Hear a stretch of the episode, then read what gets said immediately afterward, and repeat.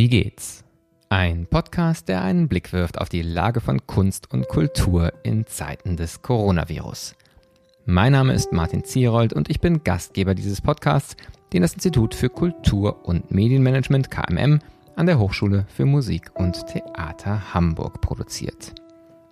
Eine Weile war es ruhig in diesem Podcast, denn der Juni stand ganz im Zeichen unseres Schwesterprojekts Denkfest trifft Wie geht's, für den insgesamt neun Podcasts entstanden sind, die sich alle unter www.denkfest-rhein-neckar.de oder unter dem Suchbegriff Denkfest überall dort finden, wo es auch diesen Podcast gibt.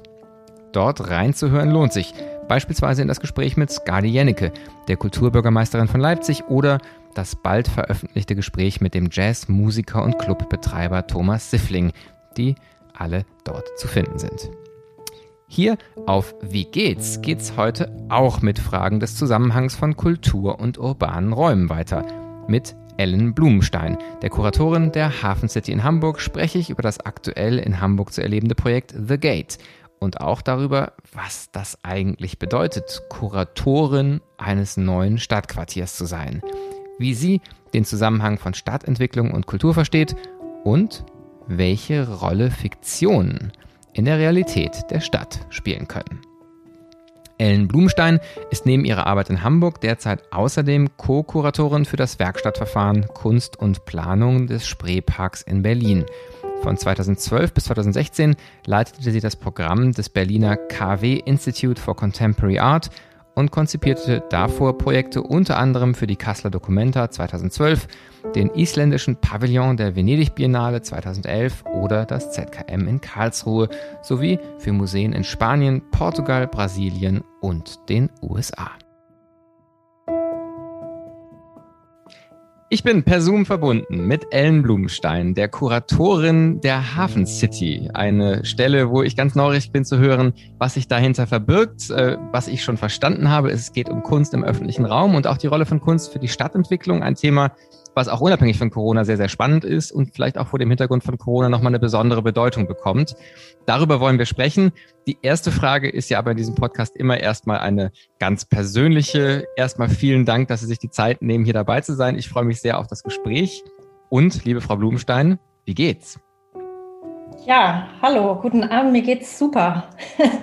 Ich freue mich erstmal, dass, äh, dass wir sprechen. Man hat ja so ein bisschen obwohl der Lockdown rum ist, noch nicht so wahnsinnig viel wieder so einen äh, ganz breiten Radius. Und ähm, ich habe außerdem heute den ganzen Tag ähm, neue Möbel aufgebaut. Das war das erste Mal, dass seit, seitdem wir unser letztes großes Projekt eröffnet haben, dass ich mal was mit meinen Händen und ohne meinen Kopf gemacht habe. Und das tat total gut. Wunderbar, dann ist der Kopf noch frisch, ähm, um, um sich noch weiter auszutauschen. Ich habe ja gerade schon gesagt, ähm, es geht um Kunst im öffentlichen Raum und die Rolle, die vielleicht zumindest für die Hamburger Zuhörerinnen und Zuhörer die, die naheliegendste im Wort sind, ist, ist die der Kuratorin der Hafen City. Ähm, ich sag mal ganz ungeschützt und sehr stereotyp, mit Hafen City verbinden viele wahrscheinlich irgendwie diese Neubauten hinter der Elbphilharmonie.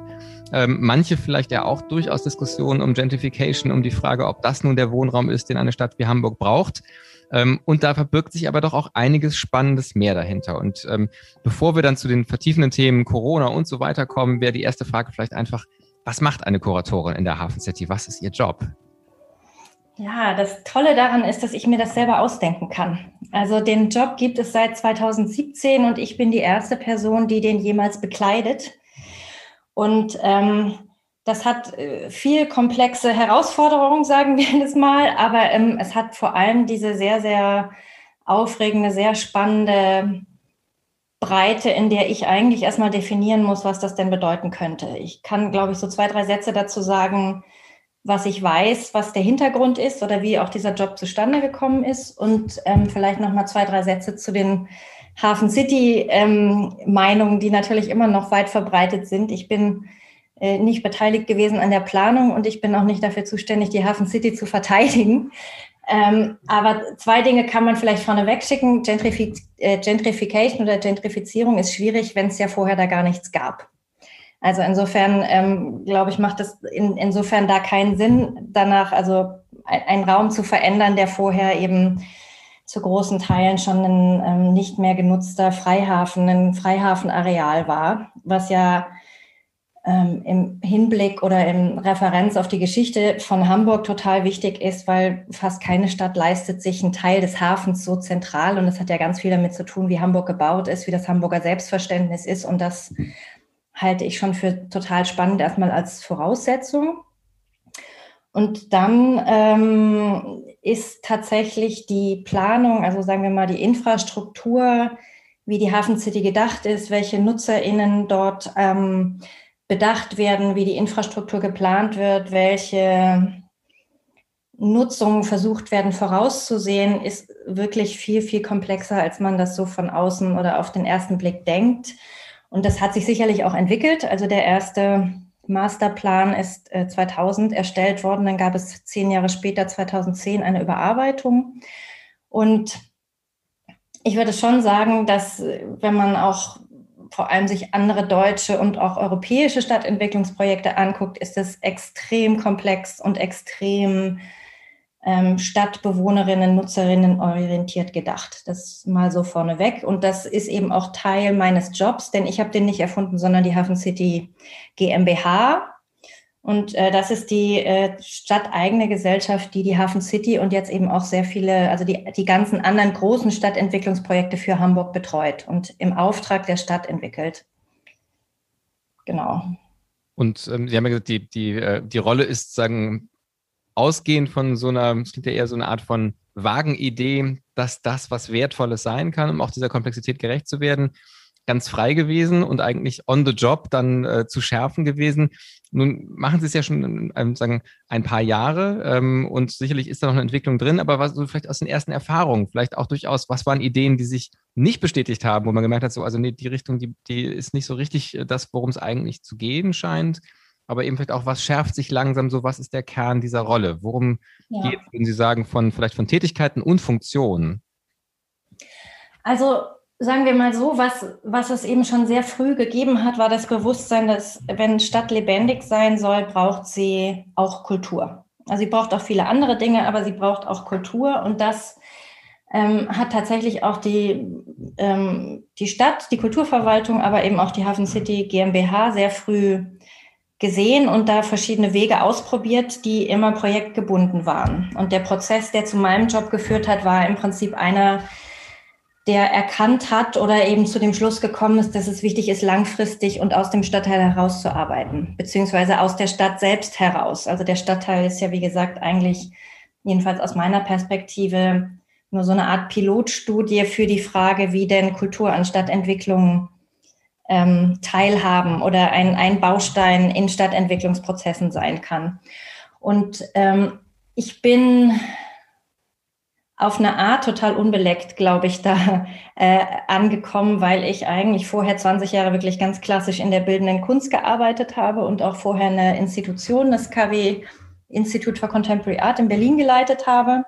Das heißt, ich habe überhaupt gar keinen Hintergrund in Kunst im öffentlichen Raum. Das hat mich auch nie speziell interessiert sozusagen, sondern was mich immer interessiert hat, sind eigentlich die Grenzbereiche beziehungsweise die Frage danach, wo denn Kultur in der Gesellschaft auftaucht und wo sie wirksam wird. Und als ich dann diese Ausschreibung wirklich eher durch Zufall gesehen habe, dass eine Stadt sagt, wir wollen Kultur eben nicht an die Kulturbehörde in erster Linie anbinden, sondern an die Stadtentwicklung, was ja potenziell äh, nicht nur mehr Geld, sondern auch mehr Einfluss, ein höheres Level in Entscheidungsprozessen, ähm, und auch eine frühere Einbindung und ein anderes strategisches Denken bedeutet. Das hat mich sofort interessiert und sofort mm, getriggert sozusagen. Und ähm, das fängt halt sehr, sehr klein an, weil ich habe als eine Person angefangen mit einem Budget, das ursprünglich mal auf mein Privatkonto überwiesen werden sollte. Und da zeigte sich eben schon so eine, so eine Diskrepanz, die man überhaupt erstmal entwickeln muss, weil selbst wenn man das in der, für Kulturbehörden macht, und es gibt ja in Hamburg auch zumindest potenziell immer noch eine Position, die sich Stadtkuratorin nennt, dann ähm, hat man es mit einer Behörde und auch mit Kollegen, ähm, mit einer Organisation zu tun, die weiß, wie Kultur funktioniert.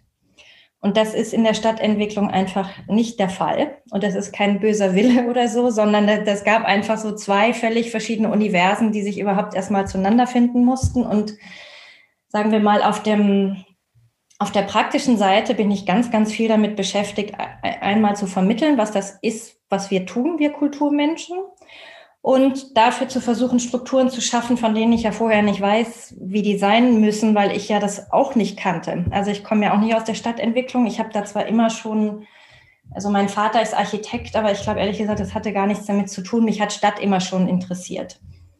Und ähm, aber wie eine Behörde funktioniert, wie eine Stadtentwicklungsgesellschaft, ähm, welche Prozesse da relevant sind, das wusste ich auch nicht. Das heißt, ich habe am Anfang gedacht, wir könnten einfach eine gemeinnützige Unter GmbH gründen und da geht dann das Geld hin und mit der gemeinnützigen kann ich dann weiteres Geld beantragen und dann ist diese ganze Buchhaltung und Verwaltung vom Tisch. So, und das hat halt überhaupt nicht funktioniert, weil eben der Prozess ja nicht ist, mehr in sich reinzunehmen als GmbH, sondern Dinge auszulagern. Und das heißt, da haben wir so die, die quasi das Spannungsfeld, was auch weiterhin ich noch nicht 100 Prozent im Gefühl habe, wie man das löst, nämlich, dass man ja einerseits unabhängig arbeiten will und muss und andererseits aber eine Nähe braucht zur Stadt und auch zur Stadtentwicklung, weil sonst kann man ja nicht darauf reagieren. Also nicht nur informativ, sondern auch was ein Vertrauensverhältnis, was gemeinsame Absprachen betrifft. Das heißt, ich habe inzwischen einen Verein gegründet, der ähm, aus pragmatischen Gründen Kunst und Kultur in der Hafen City e.V. heißt. Und der ist nur die Trägerstruktur und das Programm, was ich, was ich mache, heißt Imagine the City. Und das, ne, wie sich das so ergibt, dann immer, ähm, keine Ahnung, wie ich auf diesen tollen Namen gekommen bin, aber ich finde, er passt immer noch total gut. Und ähm, potenziell steht in unserer Satzung aber drin, dass wir eben für die großen, also für die Stadtentwicklungsprojekte der Hafen City Hamburg GmbH ähm, kulturelle, die kulturell begleiten. Und das heißt, wir sind auch für den kleinen Grasbrook, auch für den Billebogen, auch sogar für die Science City in Bahrenfeld und potenziell auch je nachdem, wie das weitergeht, für die Vettel ähm, zuständig. Oder jedenfalls ist das ein, ein Feld, in dem wir arbeiten können. Und dieser Breite entspricht halt bisher weder unsere Infrastruktur noch unser Budget. Und das ist im Prinzip das, was man immer vorausschicken muss, weil um in der Stadt relevant und sichtbar zu arbeiten, braucht man einfach viel mehr Geld, als wenn man einen einen, Raum hat, in den man hineinarbeiten kann. Ne? Das ist ja, glaube ich, also selbst wenn man nicht drüber nachdenkt, jedem sofort klar. Und ähm, das bedeutet eben nicht nur, dass wir sehr viel ähm, mit Akquise beschäftigt sind, eben auch in der Struktur, sondern eben auch überlegen müssen, wie man langfristig Strukturen aufbaut, die das möglich machen. Also sowohl was Abstimmungsprozesse betrifft, also auch mit, mit anderen Behörden, ne, mit dem Denkmalschutz. Wir sind direkt neben der Speicherstadt. Da ist äh, sozusagen jede Blickachse geschützt. Das heißt, wenn die nicht mit, wenn die nicht mit am Tisch sitzen oder wenn wir nicht ein, äh, wenn wir nicht an einem Strang ziehen, dann brauche ich im Prinzip gar nicht anfangen zu arbeiten. Und das betrifft aber dann natürlich auch das Bezirksamt und die Hamburg Port Authority, weil überall ist Wasser und dieses Wasser ist noch genutzt und befahren.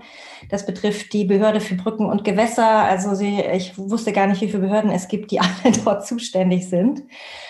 Und um jetzt mal von diesem Praktischen ins, äh, ins Inhaltliche zu kommen, ich habe eigentlich mein, meine, meine Perspektive habe ich eigentlich nicht geändert. Ich habe immer gedacht, und das spiegelt eigentlich dieses Imagine the City ganz gut. Man ist einerseits jemand oder eine Organisation, die versucht, Bilder zu schaffen für Dinge, die vielleicht noch, die, die unbewusst da sind, die man aber nicht, die nicht artikuliert sind. Also so wie, ähm, wie strukturiert ein Stadtraum mein Verhalten, wie ich mich bewege, wen ich treffe, wie aufgehoben ich mich fühle, wie unsicher ich mich fühle, wo ich mich aufhalte, wo ich mich nicht aufhalte. Also das sind so ganz konkrete, praktische Dinge und die, glaube ich, kann Kultur und kann auch bildende Kunst, glaube ich, sehr, sehr gut als Katalysator sichtbar und spürbar machen. Und zweitens eben auch an dieser Frage, und da bin ich eigentlich schon so fast bei unserem aktuellen Projekt in Imagine ist ja auch Image drin. Also die Frage, was ist das, was ist das Selbstbild? Also wer will diese Stadt sein und was ist da oder wer will auch dieser Stadtteil sein und was ist da drin explizit an diesem Selbstbild und was sind unbewusste Dinge. Und warum ich das wichtig finde, hat, glaube ich, auch mit Ihrer Eingangsfrage zu tun. dass ich denke, die Stadt ist der Ort, also Städte sind heute die Orte, an dem Gesellschaft, an dem die Zivilgesellschaft sich trifft. Also ähm, ist quasi andere, andere, sagen wir, gesellschaftliche Bereiche oder auch Orte, an denen man sich aufhält, werden immer m, hm, partikularer und spalten, splitten sich immer mehr auf, je mehr sich auch eben Gesellschaft und Bewusstsein davon ausdifferenziert und sagen wir mal, allein die Gruppen, die NutzerInnengruppen, die ich in der Hafen City sehe, sind mindestens sieben oder acht Stück. Ne? Also das sind Touristinnen, Besucherinnen, das sind HamburgerInnen, die in die Hafen City kommen, um diesen neuen Stadtteil kennenzulernen. Und jetzt in Corona sind die alle zum Spazierengehen an die neuen, an die neuen Wasserfronten gegangen. Dann gibt es die Menschen, die dort wohnen. Es gibt Menschen, die dort arbeiten. Und zwar sowohl Büroarbeiterinnen, aber als auch Menschen am Bau. Also da wird ja immer noch gebaut wie wild. Dann gibt es dort Studierende. Eine neue Uni ist dort gebaut worden und äh, habe ich noch jemanden vergessen? KulturbesucherInnen. Ne? Also es gibt auch diverse Museen, es gibt das Maritime Museum. Ähm, das heißt, wir sind mindestens sieben oder acht verschiedene Gruppen von Nutzern, die sich überhaupt nicht treffen.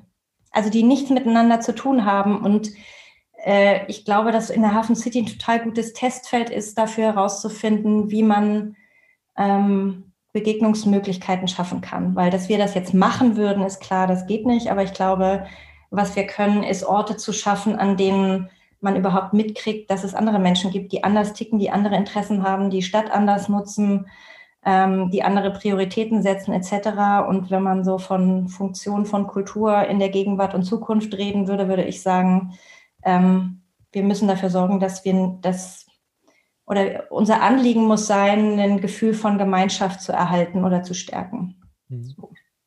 Ich, also wahnsinnig spannend und ich glaube, es sind ganz, ganz viele Facetten ja da drin, die wir genau wahrscheinlich versuchen werden, jetzt so im, im Laufe des Gesprächs immer wieder nochmal auch aufzugreifen und, und zu vertiefen und weiterzuentwickeln. Vielleicht so ein erster Punkt, ähm, den ich ganz spannend finde und auch um den vielleicht auch für die Hörerinnen und Hörer nochmal so plastisch werden zu lassen.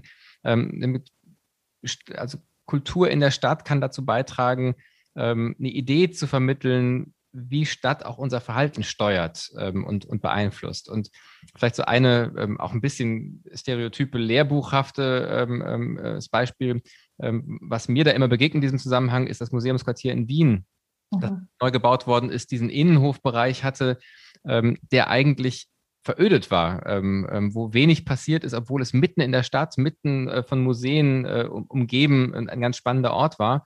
Ähm, und dann ist eigentlich eine Intervention gemacht worden, ähm, wahrscheinlich war es nicht ganz so monokausal, aber das ist so die Erzählung, die man immer hat, dass da so eine Art Möbelstück, aber ein von KünstlerInnen geschaffenes Möbelstück reingesetzt worden ist, die berühmten Enzis, ähm, die man je nachdem, wie man sie stellt, als Liegen, als Sitze zusammengestellt, aber auch als Bühnen verwenden kann. Und diese Intervention hat dazu geführt, dass auf einmal da ein Raum entstanden ist, in dem man sich aufhalten konnte und eben auch ohne Konsum aufhalten konnte. Und jeder, der Wien mal im Frühjahr, Sommer besucht hat, äh, weiß, sobald die Enzis wieder rauskommen aus dem Lager, ähm, ist das einer der lebendigsten Orte und genauso ein Begegnungsort. Also einerseits wird da deutlich, wie so ein Objekt tatsächlich Nutzungsmöglichkeiten herstellt, die vorher nicht da waren. Und andererseits aber eben tatsächlich auch, wie dann durch so eine Nutzungsmöglichkeit auf einmal Menschen zusammen Zeit verbringen, sei es nur nebeneinander, die wahrscheinlich sonst nicht zusammen Zeit verbringen. Denn auch das ist ja so ein Ort, wo sich eben die Museumsbesucherinnen, die TouristInnen, die Menschen, die in den Büros arbeiten, ähm, begegnen und dann auch mischen. Ähm, also vielleicht das, das ist so für mich immer ein ganz plastischer Punkt und Sie nicken, was man im Podcast nicht, äh, nicht äh, sehen kann natürlich. Das scheint also auch so ein bisschen Ihre Vorstellung zu, äh, zu treffen. Wenn wir jetzt mal ein Projekt erstmal rausgreifen, was dann hinter den Kulissen passiert, das ist auch ganz spannend, das müssen wir unbedingt auch noch erfahren. Aber wenn wir es erstmal sozusagen in dem, was man sehen kann, ähm, wenn man dort auch hingeht, rausgreift, was ist denn ein Projekt aus der Vergangenheit oder es gibt ja auch aktuell, glaube ich, ein ganz frisch eröffnetes Projekt, ähm, wo man so eine Idee bekommt, wie Ihre Arbeit dann quasi vom, von einer Sphäre des Ergebnisses her aussieht? Mhm.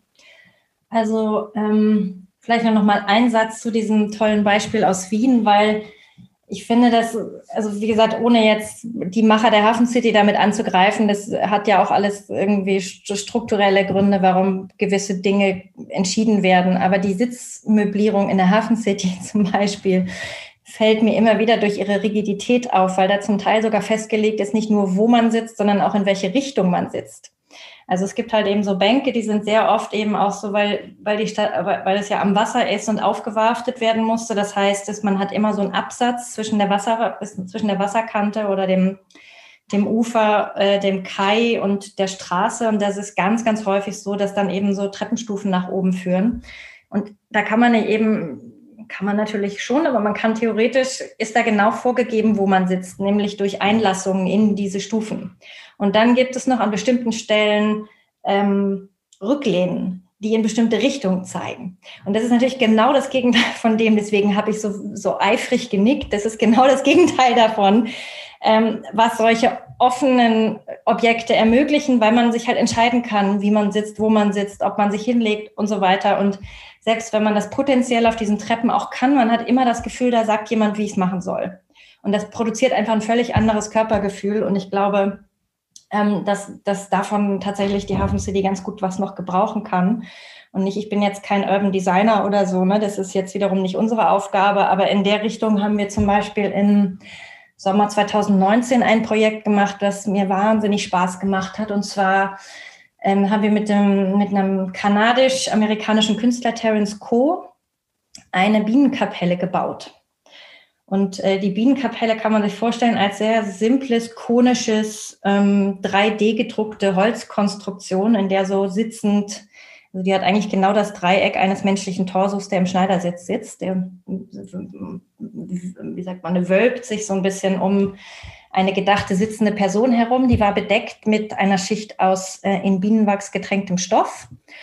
Und in die Kuppel dieser Kapelle ähm, hat tatsächlich, also wie der Name schon sagt, hat ein Bienenvolk gelebt, das ähm, zwar durch ein, ein durchsichtiges, aber sehr fein gesponnenes Gitter von, von dem Sitzraum abgetrennt war, aber man hat im Prinzip, wenn man sich da hineinbegeben hat, unter einem mit einem Bienenvolk gesessen. Und das war eine ganz, also einerseits eine, weiß ich nicht, je nachdem, wie man so drauf ist, ein bisschen äh, eine spezielle, beunruhigende oder aber auch eine spirituelle Erfahrung. Und das Wichtigste dabei war für mich aber, dass ähm, wir diese Kapelle aufgestellt haben an einem einigermaßen geschützten Stück Land zwischen zwei, zwischen drei ähm, Trauerweiden am Störtebecker Ufer, also für die Menschen, die die Hafen City kennen.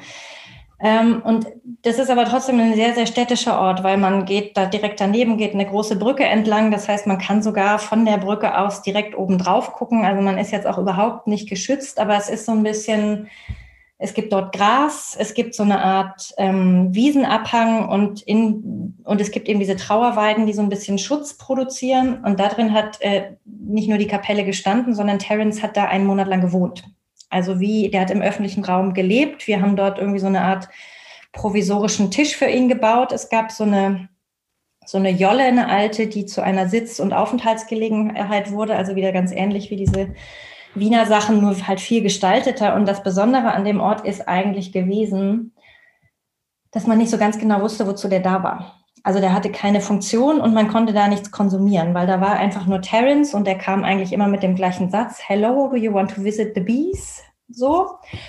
Und natürlich kamen ganz viele Menschen, um die Bienen zu besuchen, aber eigentlich war mein Eindruck, kamen sie dahin, weil sie, weil das diese komische Offenheit, diese so ein bisschen auch ähm, verunsichernde Offenheit gab, dass es ein Ort ist, der nicht klar sagt, was er will und was man da selber soll.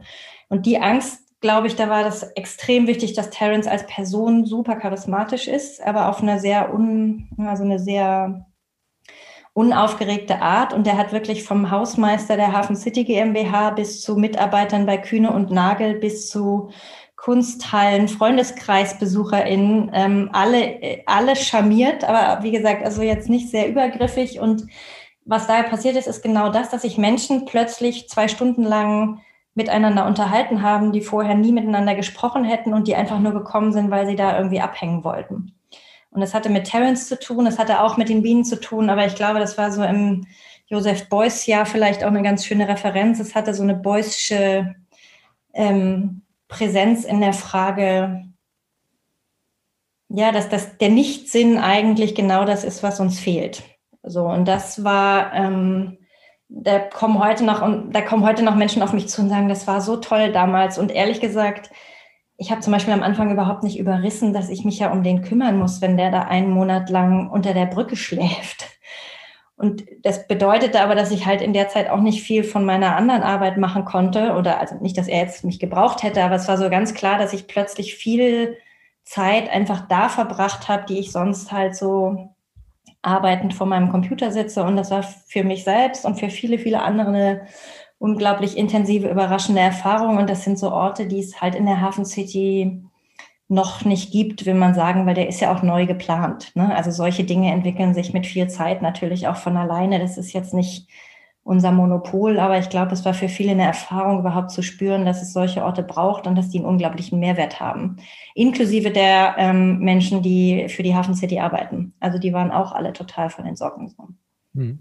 Ähm, was ich an dem, an dem Beispiel, abgesehen von dem konkreten Beispiel, was natürlich wirklich auch ganz, ganz faszinierend ist und man wünscht sich, das, das erlebt zu haben, ähm, aber auch äh, interessant finde, einerseits habe ich verstanden, dass ja die Rolle der Kuratorin gerade kein Projekt ist, sondern tatsächlich etwas ist, wo gesagt worden ist, wir wollen eben jetzt nicht einfach mal eine Ausschreibung machen, dann bespielt jemand mal die Hafen City und dann kommt wieder jemand anders, sondern dass es gerade um den Prozess der Entwicklung gibt und auch die Perspektive, das über einen längeren Zeitraum zu machen. Und zugleich ähm, drückt sich es ja dann doch auch viel in Projekten aus, also nicht in dauerhaften Installationen oder eben zum Beispiel der Frage, welche Bänke wollen wir nehmen und ähm, die Kunst sozusagen tatsächlich in dieser Phase ganz eng einzubinden, ähm, sondern in solchen Projekten wie jetzt gerade dem, dem geschilderten. Ähm, ist das die wichtigste Facette oder spielt Ihre Position auch eine Rolle bei diesen anderen Entscheidungen, bevor wir bestimmt auch nochmal auf das eine oder andere Projekt wieder zu sprechen kommen, was jetzt ganz konkret auch erlebbar ist? Aber, aber ich frage mich gerade noch ähm, in diesem Beispiel der Bänke, das ja einfach sehr, sehr, sehr plastisch ist. Wo kann man sitzen? Wo muss man hingucken? Ähm, das wäre ja prädestiniert, um, um da auch zu sagen, ähm, wie, wie gestalten wir das? Und das eben auch als einen Ausdruck von kultureller Stadtentwicklung schon zu sehen. Es klang jetzt aber an, dass das aber nicht so passiert, sondern dass da dann schon wirklich eher einfach quasi gebaut wird und sie bespielen dann das, was sie vorfinden. Ist das, habe ich das so richtig verstanden? Ja, also das ist ehrlich gesagt eine super Frage. Es hat mich auch so noch keiner gefragt, in der Tat, weil ähm, ich bin tatsächlich auch angetreten mit der Idee, also ich sollte auch tatsächlich wie, wie so häufig dann erstmal ein Programm für zwei Jahre vorstellen. Und dann habe ich halt gesagt, man braucht verschiedene Interventionen in verschiedenen Skalierungen an verschiedenen, an verschiedenen Ort, wie sagt man, nicht nur Standorten, sondern verschiedenen Ortstypologien ähm, die alle langfristig eingreifen und ineinander, also auf verschiedenen Ebenen ansetzen und ineinander wirken. Und davon, also das funktioniert jetzt alles in der Realität nicht so leicht, weil ich dann zum Beispiel immer gesagt habe, wir brauchen mindestens fünf auf einmal und wir sind zwar inzwischen irgendwie drei feste Mitarbeiter, aber das ist einfach nicht schaffbar, auch weil die Finanzen das nicht hergeben. Aber ähm, von der Idee bin ich tatsächlich noch nicht abgerückt, auch wenn jetzt zum Beispiel Terence, das ist klar, ich habe immer gesagt, unter einem halben Jahr darf nichts sein. Und also man kann jetzt nicht nie, niemanden ein halbes Jahr unter der Brücke schlafen lassen. Ne? Also da bin ich dann so ein bisschen weicher geworden in den, äh, in den, in meinen eigenen Maßgaben oder Rahmenbedingungen. Aber ähm, was sich ständig verändert, ist tatsächlich die Frage, was heißt das langfristig? Und das ist natürlich genau das, wo, wo ich jetzt immer sagen würde, was zum Beispiel gegen das Projekt Stadtkuratorin spricht, das immer nur auf zwei Jahre ausgelegt ist. Ähm, ich glaube, man kann solche Prozesse nur begleiten, wenn man anfängt, einen Ort oder auch eine Stadt sehr, sehr gut zu verstehen. Und ähm, deswegen haben sich unsere ersten Interventionen, also das ist ja jetzt schon 2019, das ist ja schon äh, vor, äh, doch vor also jetzt im, Sommer, vor zwei Jahren gewesen, verdichtet und vertieft sich natürlich auch mein und unser Verständnis davon, wo wir agieren würden. Und ähm, die interessante Frage, die ich auch noch nicht beantwortet habe, ist, wie das denn jetzt von da weitergeht. Weil Sie haben ja auch schon mal, ich habe es ja auch schon so erwähnt, wir haben jetzt gerade ein sehr, also unser bislang größtes und auch komplexestes Projekt eröffnet. Das heißt The Gate und ähm, ist eigentlich ein Doppelprojekt. Also es ist ähm, tatsächlich nicht nur eine Intervention, sondern 16 künstlerische Interventionen im gesamten ähm, Hafen City, im gesamten Stadtteilgebiet, aber vor allem an den Rändern, also an den Übergängen, was ich glaube auch eine wichtige Frage ist. Und es ist eine verortete Audiothek, die ähm, mit zehn Podcast-Reihen und über 1000 Minuten Inhalt, ähm, den wir selbst produziert haben, eigentlich all das all das verdichtet und zusammenbringt, was ich mir in den letzten vier Jahren über die Hafen City so gedacht habe, um es jetzt mal so ganz kurz zusammenzufassen. Und ähm, was vor allem deshalb für uns total interessant ist, weil es einerseits ähm, wie eine Mediathek funktioniert. Also Sie können das eben wie, ähm, wie geht's auch als Podcast ähm, überall hören. Sie können es aber eben auch als eine Art Stadtteil-Guide nutzen. Und das macht es natürlich viel interessanter und das an konkreten Orten in der Hafen City sich anhören. Und ähm, da geht es eben genau um die Themen, die ich schon genannt habe, mit ganz unterschiedlichen Formaten. Also wir haben philosophische äh, Kurzminiaturen, wir haben eine fiktive Hafen City Korrespondentin, die aus einer dystopisch, utopisch dystopischen Zukunft berichtet. Wir haben einen realen History Podcast, wo es ganz konkret um äh, die Geschichte Hamburgs geht und zwar immer ähm, ausgehend und umkreisend die Frage nach diesem, nach diesem super dankbaren Image-Slogan äh, Hamburg als das Tor zur Welt zu beschreiben. Weil ich meine, eine der Urmetaphern schlechthin ist das Tor. Und das hat nicht nur Science Fiction und Sigmund Freud erkannt, sondern ne, also ich glaube, auch wenn Sie in die Medizin oder in die Jura gehen, überall funktioniert diese Metapher. Das ist so ein bisschen wie mit Schiffen auch, was ja Hamburgs allerbeliebteste Metapher ist.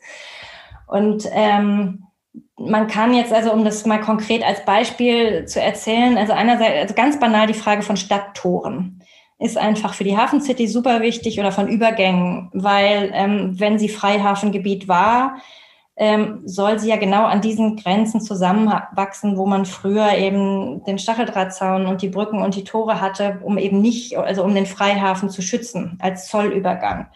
Das heißt, da haben wir eigentlich angefangen und es hat sich ganz massiv ausgeweitet bis zu der Frage, wann überhaupt dieser Slogan entwickelt wurde. Das waren nämlich die Nazis in den 30ern. Also der ist gar nicht so alt, wie man sich so denkt.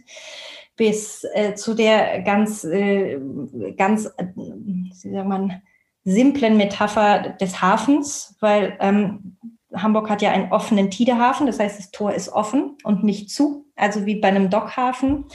Man kann über die Handelsgeschichte reden, über die Kolonialgeschichte, über die Auswanderergeschichte. Man kann über An- und Abkunft reden, als die Stadttore weg waren, also über Bahnhöfe und Flughäfen.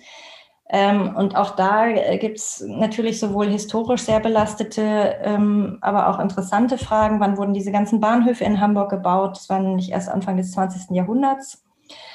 Ähm, dann gab es eben den hannoverschen Bahnhof, von dem die Deportationen äh, im Dritten Reich ähm, abgegangen sind. Das war auch in der Hafen City. Also man kann sehr, sehr konkret an diesem Bild vom Tor sehr viel über diesen Stadtraum erzählen und man kann natürlich damit ähm, HamburgerInnen und auch Touristinnen sofort ansprechen, weil dieses, diese, diesen Slogan ähm, kennt jeder. Und als Ex-Berlinerin kann ich nur sagen, ich habe noch nie eine Stadt erlebt, die so unglaublich identifiziert mit sich selber ist, was eben äh, für mich eigentlich immer interessanter und produktiver wird, weil ähm, es halt ein interessantes Paradox ist einerseits, weil wenn wir das Tor zur Welt sind, wo sind wir denn dann? Weil wenn die Welt draußen ist, dann sind wir ja gar nicht in der Welt.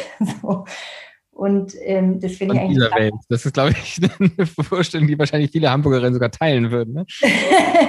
ja, und es ist halt einerseits ist es aber so diese, also was dahinter steckt, ist ja einmal die Weltoffenheit, die sprichwörtliche, was ja total toll ist, weil der Berliner redet nur von sich, ne? Arm aber sexy, das ist nur selbstbezogen und das finde ich einfach super sympathisch, dass Hamburg ähm, von sich im Verhältnis zum Draußen redet.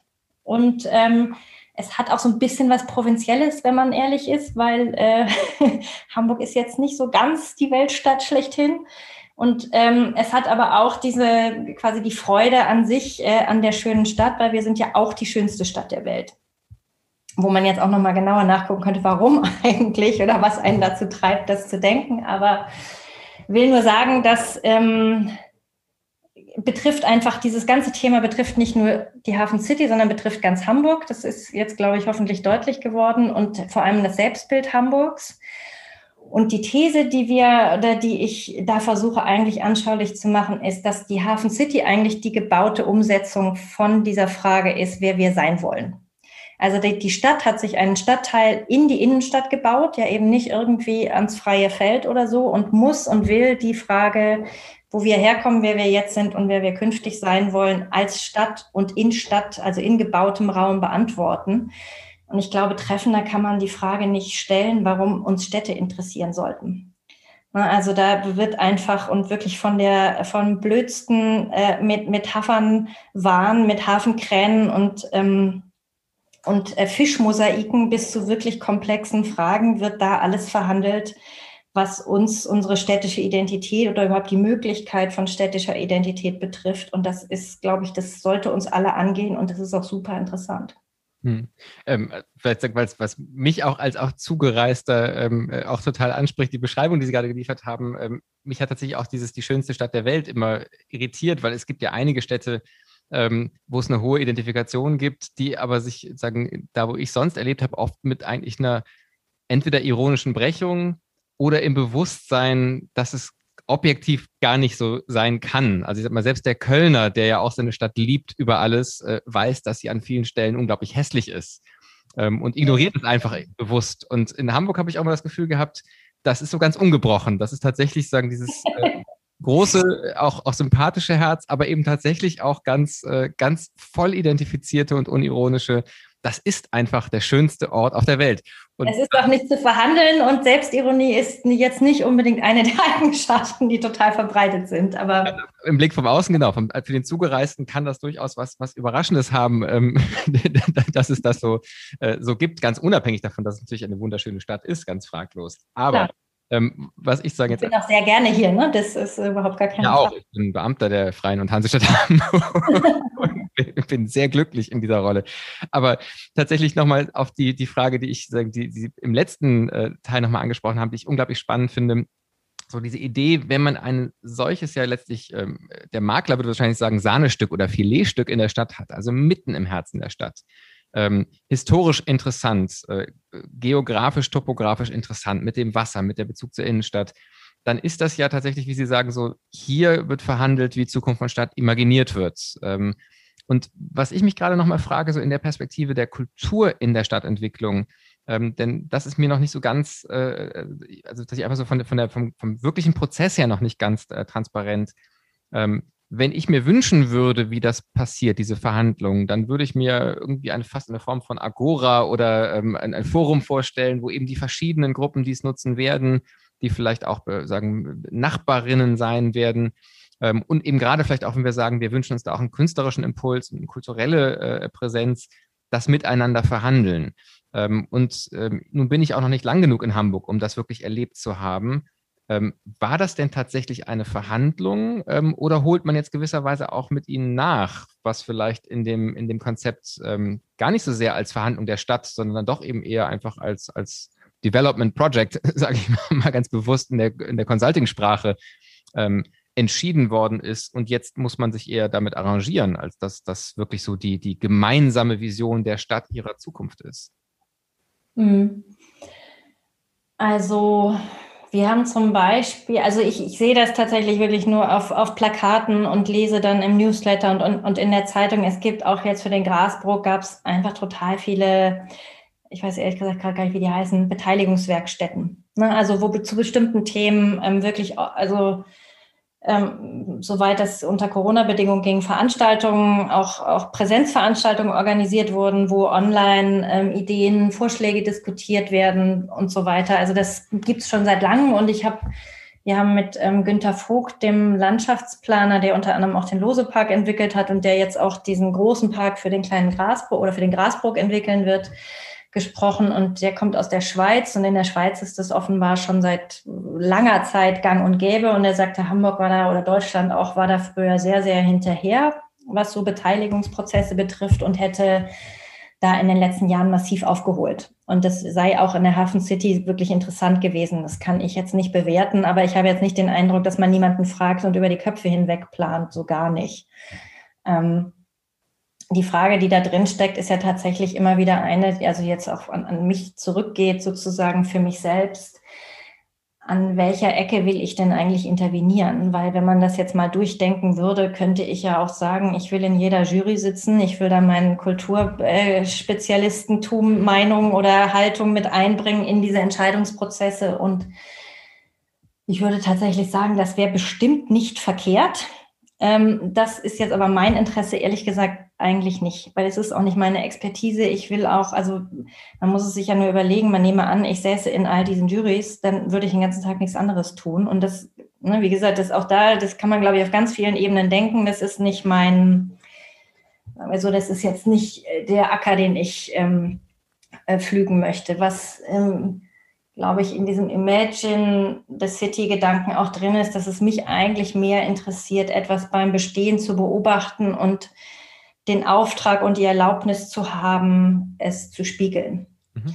Und das heißt eben zum Beispiel nicht, nicht grundsätzlich es zu kritisieren, was ja so auch so ein klassischer Kurzschluss ist, dass Kultur immer dazu da sein müsste, das, das Bestehende oder über Kritik zu üben. Ne? Also Critical Art und Institutional Kritik und was nicht alles kann man machen, halte ich jetzt aber aus der ähm, Frage, in der wir uns bewegen, für total unproduktiv, das jetzt als grundsätzliche Haltung zu sehen, weil ich will ja, dass die Stadt besser wird. Da, kann, da muss man auch mal kritisieren, aber ich glaube, man muss sehr konstruktiv eigentlich versuchen, Bilder zu schaffen, die das etwas ergänzen oder die zusätzliche Perspektiven vorschlagen oder die an einem Punkt intervenieren, den jetzt, ob man, ob, ähm, sagt man, nicht nur bewusster oder unbewussterweise, sondern auch ähm, gerade überlegen, wie das Wort heißt, mutwillig sozusagen etwas vergessen oder nicht gemacht hat. Ne? Also da würde ich dann natürlich die Freiheit mir nehmen wollen müssen, zu sagen, Leute, so geht's nicht. So. Ähm, aber eben zum Beispiel auch auf Dinge, die wirklich gut sind, hinzuweisen und die zu verstärken und so. Also ich glaube, wir sind nicht, äh, ich bin nicht dazu da, anzuprangern, wie viel teurer Privatwohnraum dort in der ersten Phase gebaut wurde. Erstens weiß das sowieso jeder und ne, ich muss nicht Eulen nach Athen tragen. Also so. Und ähm, insofern fühle ich mich eigentlich in der Rolle recht wohl, ähm, theoretisch selbst entscheiden zu können, an welchen Punkten wir intervenieren und das aber eben aus dem Bewusstsein zu machen, dass wir eine enorme Verantwortung haben und je länger wir da sind, desto komplexer und differenzierter auch reagieren können und natürlich darauf achten müssen, unserer Verantwortung, sagen wir mal, eben gerade nicht gegenüber der Hafen City GmbH, sondern gegenüber den BürgerInnen der Stadt Hamburg und gegenüber der Stadt als solche auch gerecht zu werden. Und da würde ich denken, unsere Rolle ist vor allem eine der Vermittlung, weil wir aus ähm, so sagen wir jetzt auch aus biografischen Gründen, komme ich einfach aus Kulturproduzentenkreisen und ich werde nicht plötzlich zum Developer-Herz, ich werde kein Developer-Herz entwickeln, so. Ähm, aber ich mache den Job natürlich auch, um zu verstehen. Also wenn man sagt, man will Gemeinschaft stärken, muss man ja selber sich auch darauf einlassen. Ne? Also mein, es ist nicht mein Kampf gegen den Developer oder gegen den Immobilienbesitzer oder was auch immer. Das Problem, das dabei auftaucht, ist nur, dass das natürlich so im christlichen Gedanken, nur dass ich das nicht mache, heißt noch lange nicht, dass die Gegenseite das auch so sehen würde. Und da ist, glaube ich, so die Krux, wie stellt man Augenhöhe her? Weil die kann ich quasi einfordern, die kann ich so aus meiner Haltung heraus formulieren, aber dass Menschen mit viel mehr Geld und viel mehr Einfluss und viel mehr Beziehungen, als ich die haben kann, wir die haben können, tatsächlich ähm, uns auch ernst nehmen und eben nicht nur in die Marketingabteilung schicken und sagen, mal doch mal die Wand an. Und das ist, glaube ich, etwas, was nur politisch geht. Das kann man, ne, man kann sich ja selbst nicht Autorität verschaffen. Autorität muss einem verliehen werden. Und ich glaube, das ist eine Aufgabe, die ähm, ganz, ganz stark noch von der Stadt, glaube ich, ähm, sagen wir, wie soll man sagen, den, den, Schuh muss sich die Stadt noch anziehen, damit das, glaube ich, langfristig wirklich Impact haben kann. Und das ist aber natürlich auch ähm, ein Vertrauensbildungsprozess und vielleicht auch ein Lernprozess, dass man denkt, so, ah ja, verstehe, das ist irgendwie richtig und es ist wichtig und das müssen wir stärken. Das kommt ja nicht, nicht mit so einem Fingerschnippen qua Entscheidung. Also mhm. da bin ich jetzt auch nicht sauer, dass das noch nicht der Fall ist oder so was ich an der Stelle auch ganz, ganz spannend, äh, einfach so als, als Gedanken eben wieder finde, an diesem Nicht-Projekthaften tatsächlich. Das eine ist ja, wenn man mit ganz viel Ressourcen und knapper Zeit ausgestattet ist, kann man natürlich ein Feuerwerk machen und in kurzer Zeit viel Aufmerksamkeit bekommen. Aber ich glaube, der andere Weg ist tatsächlich der mindestens so interessante und wahrscheinlich sogar der nachhaltigere, tatsächlich über Präsenz und Dauer ähm, und dann eben vielleicht eher mit den kleineren Schritten im Vergleich jetzt zu dem, dem ganz großen Feuerwerk, aber eben über einen langen Zeitraum eine Entwicklung zu begleiten und dann irgendwann wirklich auch eine Institution zu sein, die sogar ähm, wo es gar nicht mehr um das große Budget geht und vielleicht auch gar nicht mehr um die große, große Machtposition in einem Diskurs, sondern einfach wirklich über eine Autorität, die gewachsen ist, durch die Arbeit äh, ähm, zu wirken. Ja, ich bin auch massiv gegen Festivals, ne? also, also auch wirklich strukturell und aus langjähriger Erfahrung. Ich bin gegen Biennalen, ich bin gegen alle Art von Festival, die ja auch sehr gerne hier gefeiert wird. Ähm, das ist für, also ne, ich will, dass die quasi die, die Wertigkeit eines Festivals für sich überhaupt nicht in Frage stellen, aber strukturell in der Frage, welche Wirkung ähm, man erzielen will, glaube ich, ist die nachhaltigere auf jeden Fall eine strukturellere Form. Ja, auch die, die, die schwierigere, äh, alleine schon aufmerksamkeitsökonomisch schwierigere und, und oft ja auch vielleicht sogar in der eigenen Motivation wie in der für andere diesen langen Atem. Der Marathon ist eben dann doch nochmal was anderes. Ähm, ja, klar. Ich würde auch denken, so in der, in der Wirksamkeit ist das ein, ist, ist da auch eine große Weisheit tatsächlich ja in diesem Modell, dass eben wirklich ein äh, auf längere Sicht angelegter Prozess ist. Was ich so ein bisschen schon zum, zum, mit dem Ende unseres Gesprächs so langsam in Sicht, weil wir auch ein bisschen die Zeit im Blick haben müssen, aber auf jeden Fall noch ansprechen möchte, ist das Thema Corona. Und jetzt, da meine ich gar nicht so sehr was hat Corona mit ihrer Arbeit in den letzten zwei Jahren gemacht, was sicherlich auch unglaubliche Auswirkungen hat. Ähm, alleine schon die sagen wir, Abstandsregelung und so weiter, der öffentliche Raum, der seiner, seiner Bedeutung ähm, sich ja auch verändert hat für die Zeit. Ähm, mal durfte man ihn gar nicht so richtig nutzen, dann war er vielleicht der einzige Ort, wo man sich sicher gefühlt hat und ist entsprechend besonders äh, nachgefragt gewesen. Sie haben ja auch schon gesagt, sogar die, die Wasserkanten ähm, sind in der Zeit total einfach auch äh, sagen, stark frequentiert gewesen. Ähm, aber was ich jetzt für den, für den jetzigen Moment, wo man auch das Gefühl hat, so langsam fangen wir endlich wieder stärker an, auch nachzudenken, über diese Pandemie hinauszudenken. Ähm, vor allem nochmal eine wichtige Frage mit dem Blick auf Stadt habe, ist, dass man ja einerseits sagen kann, Stadt wird vielleicht nochmal noch bedeutsamer, weil wir nochmal stärker auch gesehen haben, das sind die Orte, wie Sie es auch gesagt haben, wo unsere Zukunft verhandelt wird, wo überhaupt noch Gesellschaft tatsächlich als lebendiger Ort mit all seinen Herausforderungen, aber auch all seinen Versprechungen äh, erfahrbar ist.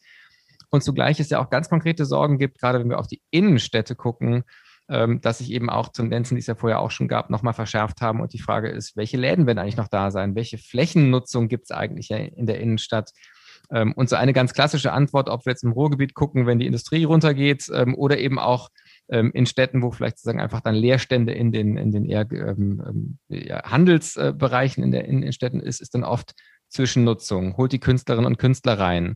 Ähm, und man kann das kritisieren als äh, relativ, ähm, ja, ähm, so das Almosen für die Kunst. Die dürfen dann das retten und, und, sagen, hübsch machen, was sonst einfach nur hässlicher Leerstand wäre. Aber man könnte es ja auch als Zukunftsmodell sehen und sagen, es gibt wirklich jetzt eine Chance, eine ganz andere Präsenz von ganz anderen Arten von, von Arbeit und Leben in den Innenstädten zu verankern. Imagine the City ist ja ihr Motto, wenn Sie mal tatsächlich diese Imagination im Lichte von Corona ähm, sozusagen freien Lauf lassen. So, wie sehen Sie das Thema kulturelle Stadtentwicklung ähm, in den nächsten Jahren? Ähm, gerne am Beispiel von Hamburg, aber vielleicht muss ich sagen, wirklich für, für die gesamte Stadt und auch mit Blick auf eben diese Frage der Innenstädte. Ja, total interessante Frage, weil natürlich hat das, also hat das jeder auf dem Schirm im Moment und es ist auch tatsächlich bei uns auch schon länger auf dem Schirm. Und das Interessante ist ja, dass das mit der Zwischennutzung gar nicht so einfach ist, weil es gibt halt keinen Zwischennutzungskataster sozusagen. Also wenn Sie einen Raum sehen, und das wird jetzt eher möglicherweise gerade geändert oder zumindest in Teilen weiß ich, dass die Stadt das angeht, auch anders als andere Städte zum Beispiel. Ähm, aber wenn Sie einen leeren Laden sehen, heißt das noch lange nicht, dass dass es da irgendwie erstens einen Kontakt gäbe, weil bisher war es halt so, das gehört ganz häufig eben Fonds, ähm, die den verwalten und für die das völlig egal ist, ob der, also ne, relativ gesehen egal ist, ob der vermietet ist oder nicht. Das heißt, Zwischennutzungen machen eigentlich nur Stress und sind auch nicht gewünscht. Und das hängt wirklich immer von Einzelpersonen oder Einzelunternehmen ab so. Ähm, das ist so ein Thema, was uns begleitet und wo wir jetzt, also da habe ich gedacht, das ist wirklich eine total wichtige Aufgabe, der hätten wir uns zum Beispiel auch widmen können, weil ich denke, das wäre auch eine der Dinge, die wir tun könnten. Aber auch da würde ich sagen, ich bin, das kann vielleicht auch die Kreativgesellschaft besser. Ähm, aber das ist halt richtig, das ist einfach ein großer Verwaltungsakt, weil man diese ganzen Akteure an einen Tisch bringen muss und irgendwie eine Form finden, weil in der Hafen City, also Ladengeschäfte kosten wie zwischen 20 finden sie wahrscheinlich gar nicht und 35 Euro netto kalt. Das ist äh, ne, so. Und auch als Zwischennutzung sind im, zum Teil halt Ähm, wir hatten da tatsächlich so eins, zwei Erlebnisse, wo man uns dann sagte, so ja, können Sie machen, aber erstens müssen Sie uns ein Konzept einreichen und dann entscheiden wir über das Konzept und dann müssen Sie das Geld zum Bespielen selber mitbringen und wir können Sie innerhalb von zwei Wochen rausschmeißen, wenn wir zufällig jetzt schnell irgendwie einen Mieter finden. Und das ist natürlich das Gegenteil von Augenhöhe, so. Ähm, das, wie gesagt, das ändert sich jetzt natürlich durch Corona massiv und die Frage, an der ich gerade ähm, sitze, die ich auch noch nicht so richtig beantworten kann, ist aber die, was können wir tatsächlich beitragen, weil von Mischnutzung redet jeder und von Kulturinstitutionen und Naturhistorischem Museum irgendwie in die Mönckebergstraße redet auch jeder. Ähm, ich glaube, es muss irgendwie ein bisschen mehr her als irgendwie ähm, Pflanzen in Holzkästen. So, und ich glaube auch, dass die Frage nach Aufenthaltsqualität und öffentlichem Raum ähm, gerade in Städten in Nordeuropa ähm, sich auch auf Innenraum erstrecken muss. Also das ist so, glaube ich, so eine ganz wichtige Frage, weil wenn man mal ehrlich ist, wir haben höchstens zwei oder drei Monate, an dem Außenraum überhaupt äh, so richtig ähm, produktiv nutzbar ist, ähm, gerade in Hamburg. Das heißt, welche öffentlichen Innenraum oder wie kann man öffentlichen Innenraum denken und was für Qualitäten müsste der haben? Und da geht es dann ganz stark um Schwellen. Also wie kommt man von draußen nach drinnen? Wie überwendet man so dieses Gefühl, dass man eigentlich, also in der Hafen City zum Beispiel sind die Fassaden extrem rigide. Die sind alle verspiegelt, die sind alle mit ganz klaren Kanten und da ist so ganz klar, dass innen und außen komplett getrennt ist voneinander. Das ist jetzt natürlich an anderen Orten, also in der Innenstadt auch ein bisschen anders, aber grundsätzlich ist es nicht so leicht, einen Ort so zu gestalten oder so zu denken, dass sich dort eben wiederum nicht nur Coworking Spaces, dass sich halt nicht nur die Laptop-ArbeiterInnen dort finden ähm, oder irgendwie das Bällebad für Kinder. Also man, man kann ja alle möglichen Nutzungen sich ausdenken, die ich alle irgendwie spannend finde. Oder was ich auch ganz toll fand, war der neue Penny an der Reeperbahn. Ich weiß nicht, ob Sie von dem schon gehört oder den gelesen haben, der so Reeperbahn entsprechend einfach den Supermarkt umkodiert. Und das könnte, finde ich, fast so ein Kunstprojekt sein. Die arbeiten so ganz viel mit, mit Leuchtschrift und so. Ich habe jetzt die Slogans vergessen, aber das fand ich irgendwie total lustig.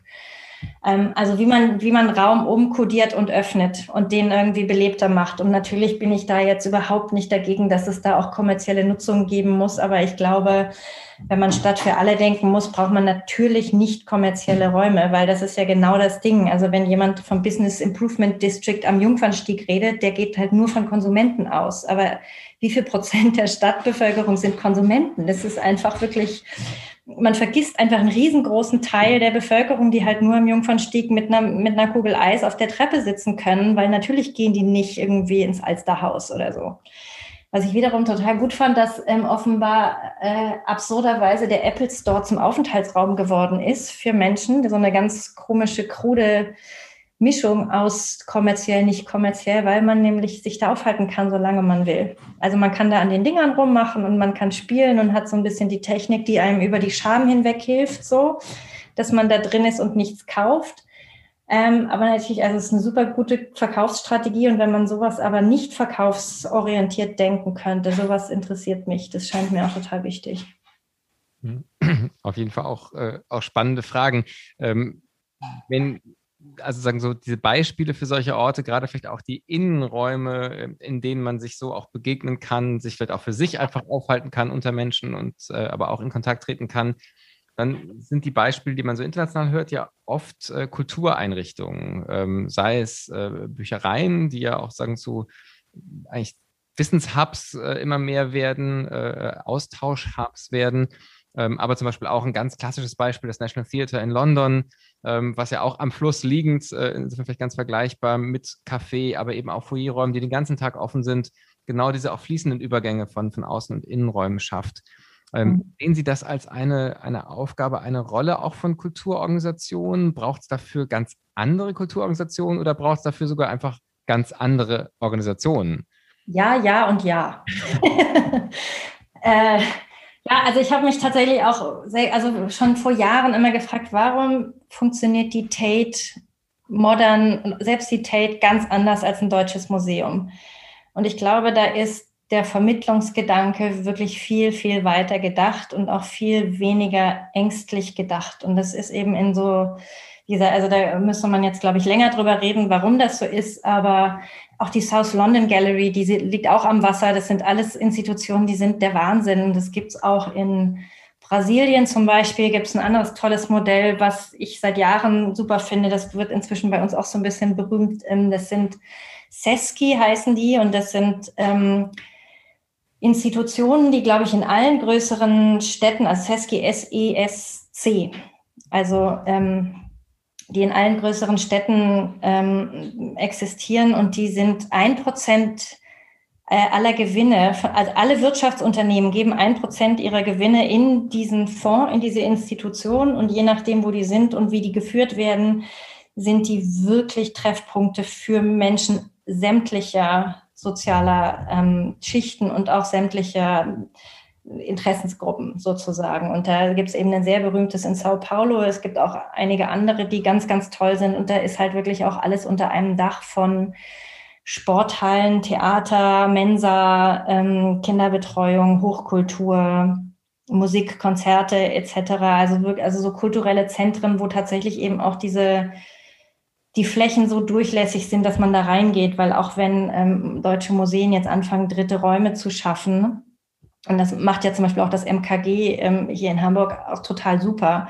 Nur das ist jetzt so strukturell noch ganz, ganz weit davon entfernt, weil ich gehe in so einen Raum rein und fühle mich da wohl und finde den toll, aber der ist so von der, vom ganzen Habitus her ist der noch natürlich noch so museal, also im deutschen Museumsverständnis, dass da ich jetzt mir nicht vorstellen kann, dass da ein St. Georgianer mal hingeht, um sich um abzuhängen.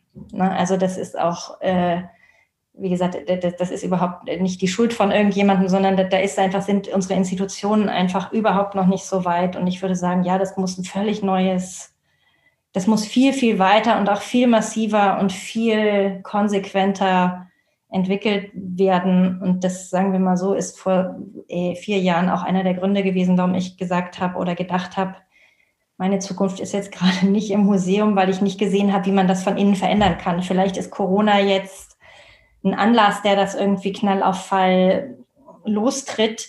Ich sehe das ehrlich gesagt noch nicht.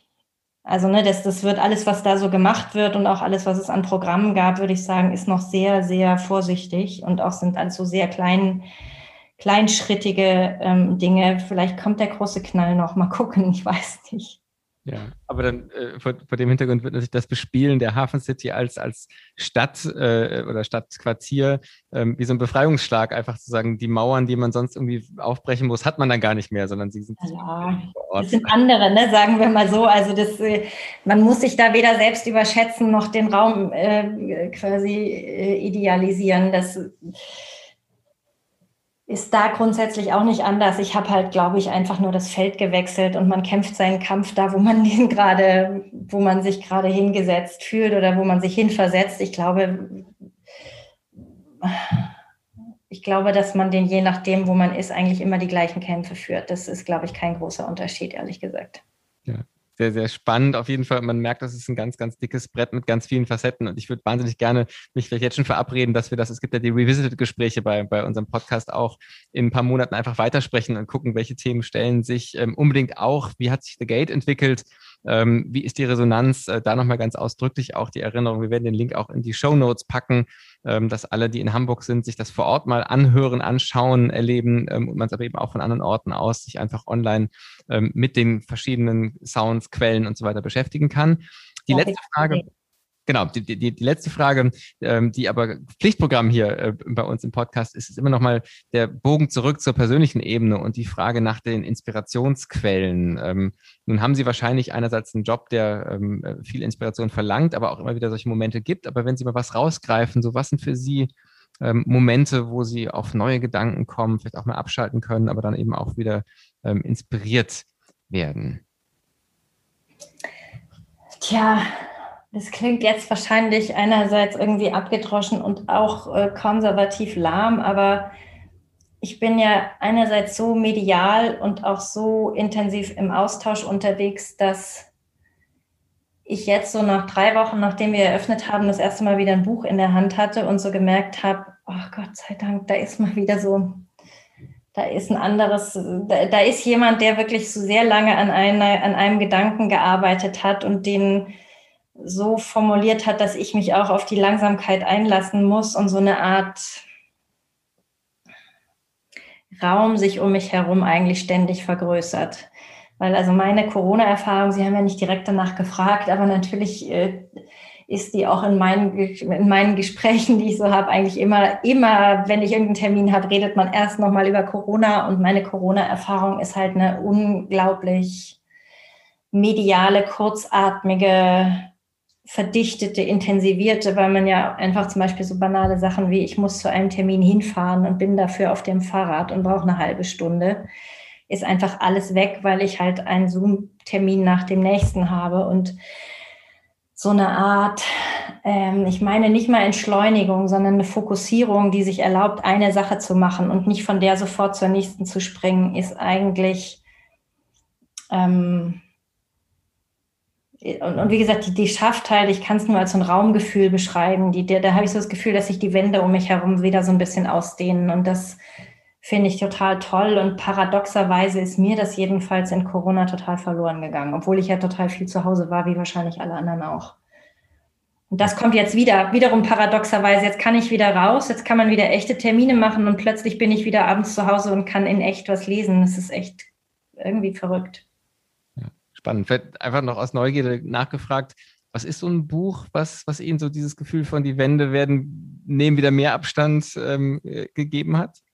Ah, ich habe jetzt leider gerade den Titel vergessen, aber es gibt so eine ganz tolle Reihe von, ähm, von kleinen Büchern von Mattes und Seitz. Ich habe mit dem Verlag äh, gar, keine, äh, gar keine Verbindung, deswegen keine Schleichwerbung. Und es gibt so die veröffentlichen so kurze Texte oder eigentlich kürzere Texte von mehr oder weniger wichtigen Denkern. Und ich habe jetzt gerade eins von einer Amerikanerin, die ähm, über die, den, soll man, über den Rechtsbegriff in Amerika spricht. Und in, in den 90er Jahren, die ist dann sehr relativ plötzlich an, ähm, an einem Herzinfarkt gestorben und stellt halt die Frage, was man natürlich, wir finden, haben alle eine Meinung dazu, wie das so mit Amerika und dem Rechtssystem ist und aber die Frage stellt, was ist daran eigentlich produktiv und warum können wir es uns eigentlich auch im kontinentalen Denken nicht leisten, den einfach zu ignorieren. Also was die Idee der Rechte ist und also dieses, diese Idee von the rule of law, was man ja in jedem amerikanischen Podcast, weiß nicht, ob Sie auch so amerikanische Podcasts hören, ich habe da auch so einen kleinen Fetisch mit,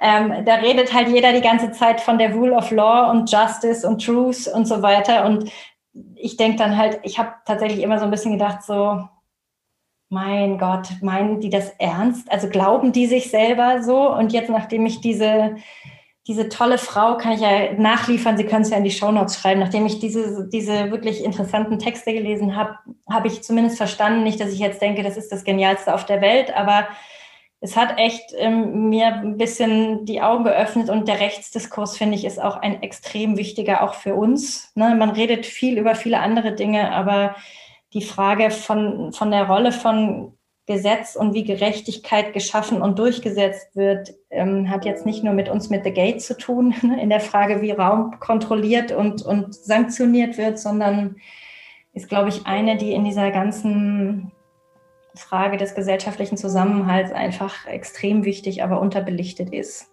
Und insofern war ich da total glücklich, darauf gestoßen zu sein. Ja, wir werden es auf jeden Fall in die Show Notes aufnehmen ähm, mit, mit Link und Literaturangabe. Aber bevor jemand das liest, ähm, heiße Empfehlung The Gates, ähm, heiße Empfehlung die Podcasts dort, unbedingt natürlich auch Wie geht's weiter verfolgen. Ähm, und da wird dann hoffentlich auch in äh, einigen Wochen oder Monaten nochmal ein Folgegespräch mit Ihnen sein zu den weiteren Themen, wie es mit der Stadt, den Städten, der Stadtentwicklung und gerade auch der Kultur in der Stadt weitergeht. Vielen Dank für heute, für die Zeit. Es war sehr, sehr spannend. Ich freue mich aufs nächste Mal. Ja, sehr gerne. Ich bin auch großer Fan von äh, Wie geht's? Ich habe jetzt noch nicht alle, aber ich habe äh, in den letzten Wochen sehr, sehr viele Ihrer Podcasts gehört auf dem Weg zur Arbeit. Sehr schön. Dann bald mehr. Danke. Ja, guten Abend. Tschüss. Das war die 75. Folge des Podcasts Wie geht's? Kultur in Zeiten des Coronavirus. Links zum Gespräch gibt es wie immer auf unserer Website in den Shownotes unter www.wiegehts-kultur.de.